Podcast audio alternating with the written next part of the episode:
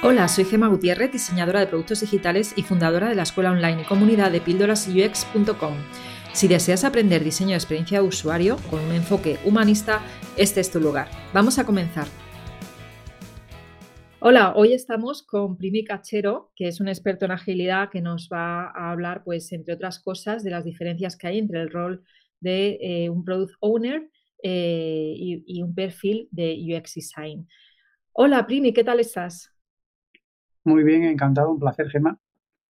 Bueno, yo siempre pido que eh, las personas a las que invito al podcast, pues que se presenten a sí misma porque normalmente os presentáis mejor de lo que yo suelo presentar. Yo para eso soy muy mala. Cuéntanos un poquito qué, es lo que haces.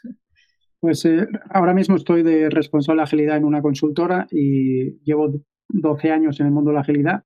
Pues bueno, eh, no, no, presumo ser experto en nada, ¿no? Pero al final muchas veces te llaman experto en, pues en Lean o en Agile pero al final lo que nos dedicamos es a ayudar en la gestión del cambio y en, la innovación, sea a través de, la agilidad o sea a través de otros marcos o métodos. ¿no? Al final es apoyar y ayudar a las personas a que las empresas se transformen.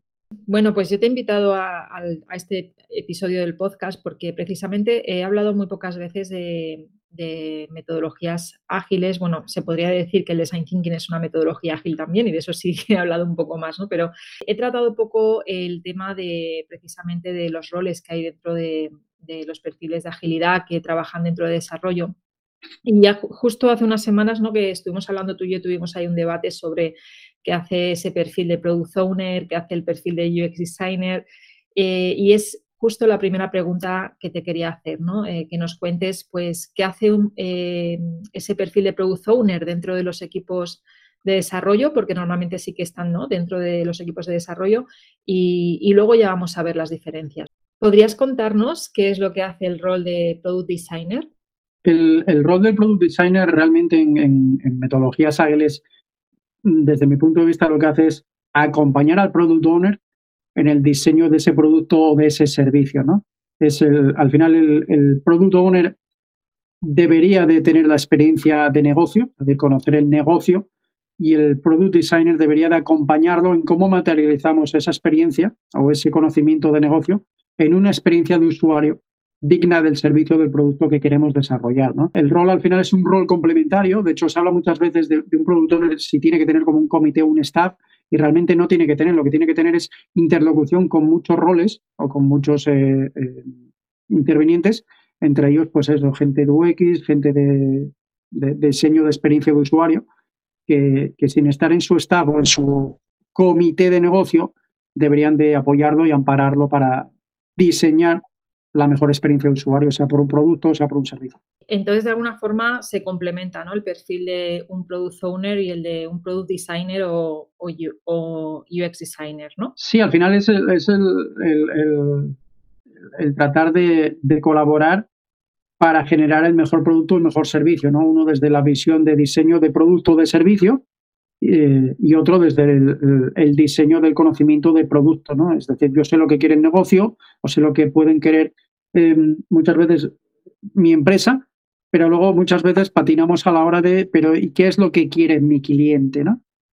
Y ahí es donde entra la parte de, de service design y de user experience con, con esa serie de experimentos y de entrevistas de campo, etcétera, para, intentar limar o, reducir el nivel de incertidumbre que pueda haber en, ese modelo de negocio que se quiere llevar a cabo. Y para quien nunca haya escuchado hablar del perfil de, Product Owner, ¿cómo materializan su trabajo? Porque son las personas que tienen el conocimiento de negocio, de, esas necesidades que tiene negocio, ¿no?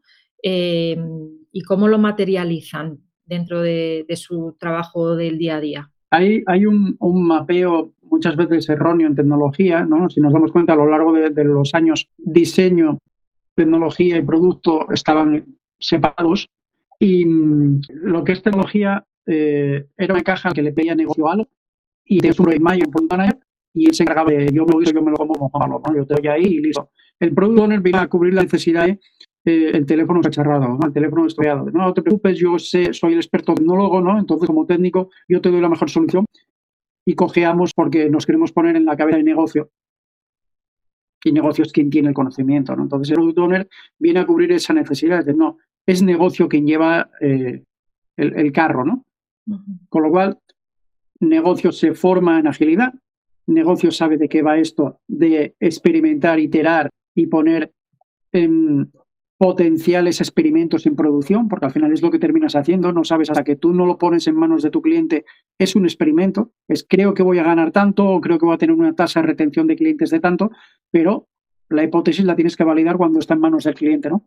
Y ahí es donde el negocio ejecuta como producto en el rol y se ampara en todo lo demás. Se ampara en tecnología, se ampara en service design, se ampara en experiencia de usuario y se ampara incluso pues, en desarrollo, en testing, en pruebas, eh, para poder eh, llegar lo más rápido posible, que es lo que pretende la agilidad y lo que pretende el product owner, a validar tu hipótesis en, en un escenario real. También eh, la agilidad se considera una, una, forma de conseguir innovación. ¿Podrías contarnos por qué es así? Cada vez está más unido, aunque mm, no es condición necesaria, pero cada vez se está uniendo más lo que es agilidad en la innovación por, por, un concepto muy, muy rápido, que es un poco lo que comentaba antes, de experimenta, pon en el cliente rápidamente la solución y retroalimentate rápido, ¿no?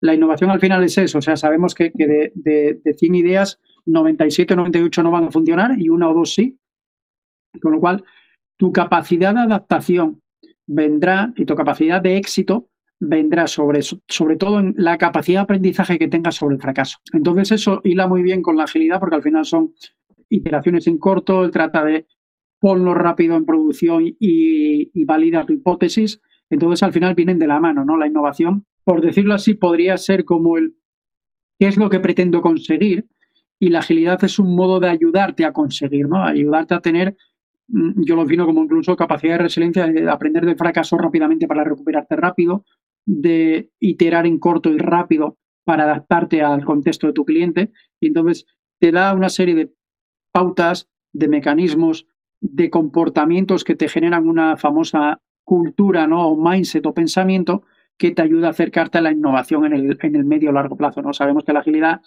no es una solución a corto plazo, ¿no? La curva del cambio, eh, cualquiera que intenta adoptar la agilidad de inicio va a tener una pérdida de productividad, de rendimiento, hasta que todos se suban al, carro, lo entiendan, lo practiquen, lo interioricen y ocurre un poco lo mismo con la innovación, ¿no? Sí, efectivamente. Eh, te quería preguntar también sobre eh, si la innovación crees que debería de ser ética, porque yo justo estoy hablando mucho de, este de estos temas ¿no? en, mi, en, mi, podcast y quería ver si ves una relación ¿no? entre esa forma de innovar y la ética. Ahí, mm, ahora mismo se está, se está poniendo muy de, manifiesto con, con, el COVID, ¿no? con el pre-COVID, el COVID y ahora el, post-COVID, precisamente el tener un, un, mundo de productos y servicios más sostenible, más eco-friendly, ¿no? más, más verde, en el sentido de involucrar más al, a la persona, ¿no? al, al, usuario final. Entonces ahí em, la parte de UX y de experiencia de usuario tiene un gran filón ahora mismo y, hay dos, eh, yo lo veo en, dos posturas. Una es, em, hay dos océanos, el rojo y el azul, ¿no? Donde el rojo es donde está muchísima gente a ganar dinero y está el azul que es el nuevo mundo a explorar, donde si tú como organización no tienes un propósito, una misión y una visión, em, muchas veces es lo que comentas tú, tu producto, tu servicio, tu objetivo no tiene por qué ser ético, cuando realmente em, las, las, grandes empresas o, los grandes gigantes en los que muchas veces nos vemos reflejados o nos miramos, ¿no? O, queremos aprender de, oye, son ágiles, son innovadores, eh, muchos de ellos tienen el propósito de ser eso precisamente, o sea, marcas, referencia, con un estilo incluso ético interno, donde muchas veces incluso está muy de actualidad ahora, Se pueden destapar incluso hasta escándalos cuando tu código ético interno lo vulnera tu propia plantilla o tus propios jefes, ¿no? Sí, de hecho han salido grandes casos, ¿no? Eh, el ejemplo de, bueno, no sé exactamente en qué año fue, pero Google, eh, sus propios empleados eh, le pidieron que por favor no firmara un acuerdo multimillonario con el ejército de Estados Unidos, ¿no? Para hacer algún tipo de producto para ellos, ¿no? Em, y bueno, pues a ese nivel, eh, para quien no lo sepa, el propósito de una empresa no debería ser tan solo ganar dinero, que evidentemente también, no, decimos que no aquí, pero, pero debe haber algo más allá, ¿no? No sé si ¿Te viene ahora mismo a la cabeza algún propósito de alguna empresa que conozcas? Sí, hay, hay, hay un libro muy bueno de Simon Sinek que es el, el Why, No y Por qué, que lo que viene a decir es, eh, yo combino dos, ¿no? El, primero sacó el Why, que se hizo un bestseller enorme, y ahora sacó hace bien poco eh, uno que se llama Infinity Game, ¿no? El juego infinito, y que viene a ser un poco eso, es decir, que tú quieras ganar dinero con tu empresa es lícito eh, y es un objetivo, pero no es un propósito, ¿no? El para qué es distinto, ¿no? desde propósitos de grandes empresas, ¿no? Como puede ser, por ejemplo, un Johnson Johnson, donde su propósito, o un Bayer, ¿no? donde su propósito es mejorar la salud de las personas. Entre medias sí que es verdad que el objetivo, ¿no? un objetivo o un, una consecuencia de mejorar la salud de las personas es ganar dinero al final, pero el propósito es más loable, es más em, futurible, ¿no? es más a largo plazo. ¿no? Hay, hay, hay muchas empresas donde realmente ese propósito, eh, yo me acuerdo, por ejemplo, el propósito inicial de Apple era el de acercar la tecnología a cualquiera sin ser experto. ¿no? Sí, sí, muy conocido. entre medias te conviertes en, la empresa más eh, capitalizable del mundo, pues mm, ¿no? El, el, Jeff Bezos, por ejemplo, en Amazon, su propósito era tan sencillo como el intentar eh, hacer llegar el, mayor número de productos posibles a, a, cualquier ciudadano. Claro, y aquí yo, por ejemplo, alguna vez que he dado charlas para personas que están emprendiendo, siempre les digo que si su único propósito es ganar dinero, probablemente acaben tirando la toalla, ¿no? Porque además emprender es muy duro. Entonces, el propósito tiene que ir más allá, ¿no? De, pues quiero ganar dinero. Al final, eh, yo pongo el ejemplo, ¿no? Del propósito que tengo con Píldoras UX, que es eh, pues que cualquier persona de habla hispana pueda aprender diseño de experiencia de usuario, ¿no? Y para eso también está este, este podcast, precisamente. Eh, bien, pues muchas gracias, Primi. Te voy a preguntar otra cosa que, me, que justo hablábamos el otro día, ¿no? Em, tú me decías que ya no hay que hablar de proyectos, sino de productos o servicios. ¿Podrías explicarme por qué? El, cambio de paradigma en la, en la, agilidad es precisamente, estamos acostumbrados a proyectos, cuando tenemos proyectos, mm, sea un, un project manager, un product manager, etcétera, como lo quieran denominar, te centras en el ciclo simplemente de vida de una parte de tu producto o de tu servicio. Es decir, hoy estamos en la fase de, inicialización del producto o del servicio, o estamos en la fase de consolidación del producto o del servicio, o estamos en la fase de declive ¿no? o de mantenimiento del producto o servicio. Y la gente tangibiliza eso en decir, em, mi periodo, por decirlo así, ¿no? mi carrera o mi sprint dura X tiempo, hasta, hasta dentro de 3, 6, 9 meses y, y punto. Con lo cual, te olvidas precisamente del para qué, del propósito. Te centras en el conseguir objetivo, que el objetivo es tangibilizar, sacar dinero en, esa fase que se me ha asignado, ¿no? Precisamente. Y va muy de la mano precisamente con, con, con lo que acabamos de hablar hasta ahora, ¿no? Un producto, un servicio, es el Infinity Game famoso de Simon Sinek, es a largo plazo tú lanzas un producto o, lanzas un servicio, ¿no? Que ahora está muy de moda incluso el cambiar, ya no hablar de producto, sino hablar de servicio, de todo lo que rodea un producto, ¿no? A una experiencia de producto, y eso no dura tres meses, ni seis meses, ni nueve meses, ¿no? Puede durar muchísimo tiempo, como por ejemplo hay productos enormes, como puede ser un iPhone, donde sigue después de 10, 15 años eh, en el mercado como servicio, con todo el, pivotado que hay y toda la gamificación que hay alrededor de ese servicio por un producto. Y eso es lo que Simon Sinek en el libro Infinity Game te dice, ¿no? Eh, esto es una carrera de fondo, no es un sprint. ¿no? Entonces esa carrera de fondo tiene que validarse por un propósito. Cuando tú tienes un propósito, creas experiencias de usuario a largo plazo para fidelizar a la gente, no para maximizar el beneficio en el corto plazo y luego encontrarte con el problema de decir lo que acababas de decir tú, ¿no? Es, eh, y, cómo hago rentable la empresa, ¿no? Y cómo seguimos, ¿no? Y por dónde tiramos, por dónde vamos, ¿no? Y ahí choca mucho con, con precisamente productos y servicios éticos y responsables y sostenibles. Sí, y además es que, que sea sostenible no quiere decir que no sea rentable, ¿no? Que es una cosa también que tenemos que, quitar de la cabeza, ¿no? Que muchas veces se ha relacionado lo, sostenible con, eh, pues eso, algo, algo que no, es rentable y no tiene por qué ser así en realidad. Bien, eh, pues tengo, tengo otra duda, bueno, otra duda no, más bien eh, me gustaría que me pusieras algún ejemplo algún ejemplo de precisamente de una, de una mala experiencia eh, a ese, justo hablamos el otro día, ¿no? Sobre el tema de los cajeros, eh, lo que está pasando con los cajeros y las oficinas aquí en España y, lo que está pasando con nuestras personas mayores, que ahí podríamos decir que hay una mm, falta de ética por parte de los bancos, ¿no? Aquí me gustaría un poco que me contaras, eh, pues, qué opinas de este tema. ahora mismo se me fue el, nombre del filósofo. Hay un filósofo coreano muy bueno que, en varios libros de él eh, lo que viene a decir es la deshumanización de las personas, ¿no?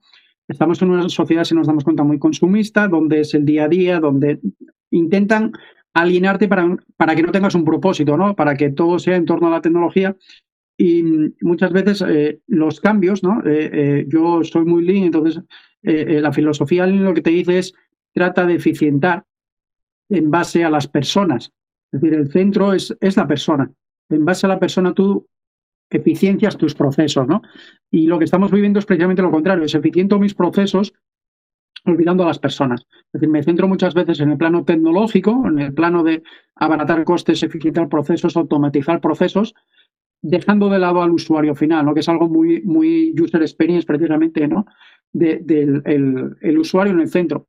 Y está ocurriendo precisamente con cajeros está pasando, ¿no? las, personas mayores están en una cruzada eh, eh, totalmente lícita de es que no puedo ir al banco, es que no tengo por dónde sacar, me han cerrado un montón de, sucursales, de filiales, etcétera, y es que antes tenía, tampoco es el tener el cajero a, dos pasos de casa, pero es que ahora tengo que caminar a lo mejor dos kilómetros para encontrar en mi propia ciudad un cajero o una, una sucursal donde se me atienda personalmente, ¿no? Porque todos sabemos que, a medida que vamos siendo mayores, la curva del cambio se nos, se nos atraviesa, o sea, se nos pone en el medio y, nos genera muchísimo problema y muchísima fricción, ¿no?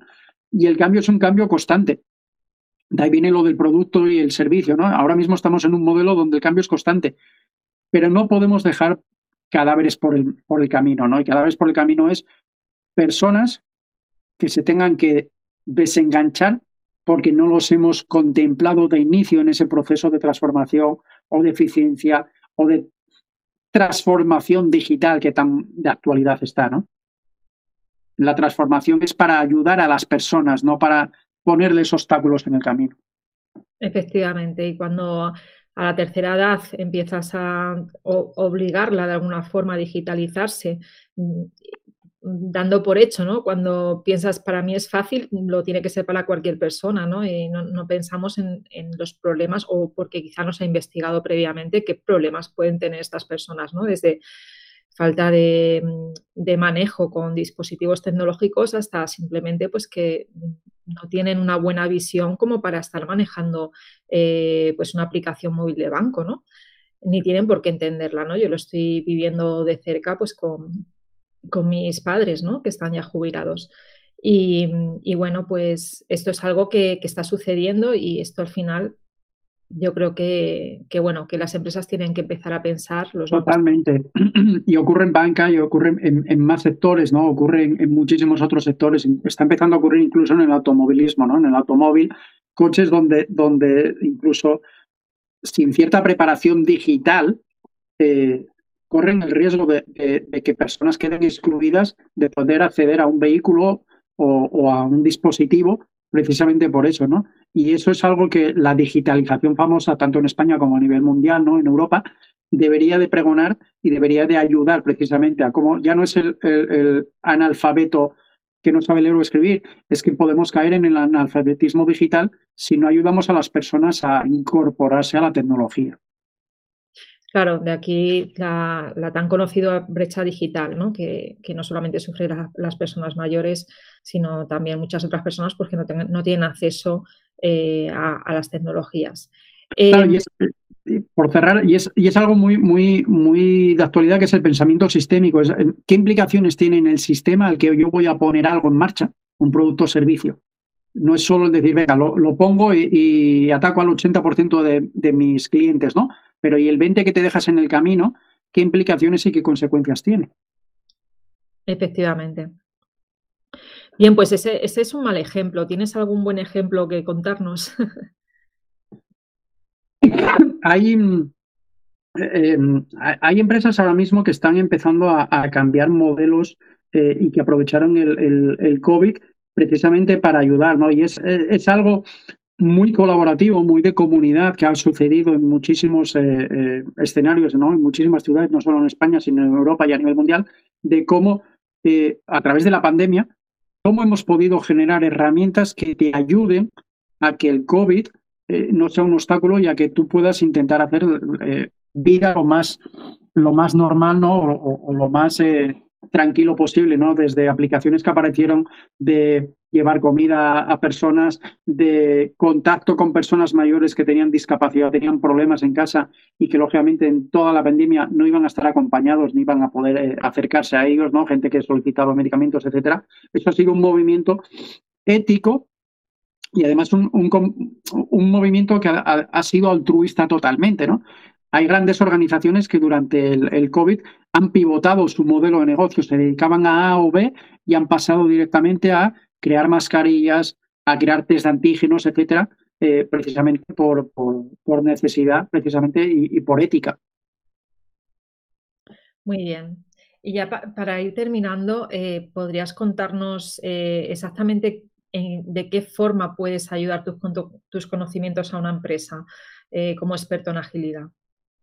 Eh, al final, eh, yo defino que la agilidad es un medio para alcanzar un fin, ¿no? Y tu fin, como una organización ahora, precisamente con, la pandemia y con la pospandemia, es bueno, pues, ¿cómo puedo adaptarme en el contexto que tenemos? ¿Cómo puedo reducir incertidumbre? ¿Cómo puedo tener trabajadores más contentos y más felices que produzcan a un ritmo sostenible y que innovemos en el mercado, ¿no? Porque la innovación es constante, el cambio es constante y para adaptarnos al cambio tienes que innovar, tienes que adaptarte, ¿no? Y al final nosotros mediante la agilidad es un medio, no es el fin, ¿no? No, no, no nos confundamos, no, no, no es si eres ágil y punto, ¿no? Sino cuáles son tus objetivos, qué es lo que pretendes y luego qué marcos, métodos, pensamiento y nuevos comportamientos podemos inducir en esa gestión del cambio en las personas, que entre ellos está pues agilidad, lean, etcétera, para acompañarte en tu mejora como organización.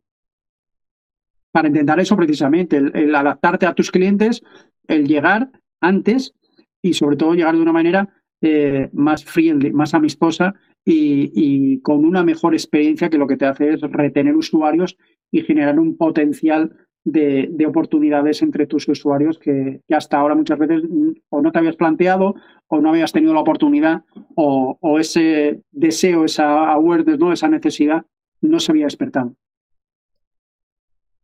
Perfecto, pues muchas gracias, Primi. Eh, me, quedo, me, quedo, con sobre todo, me quedo con lo que decías, ¿no? De que la agilidad no da beneficios a corto plazo, sino más bien es a medio largo plazo. Eh, que quizá aquí, pues, ya, ya para acabar, eh, se me ocurre preguntarte eh, si realmente la agilidad se puede aplicar bien en una startup. Porque yo cuando estaba trabajando en startup va siempre con esa mentalidad cortoplacista, o, o yo es lo que he visto un poco en las startups.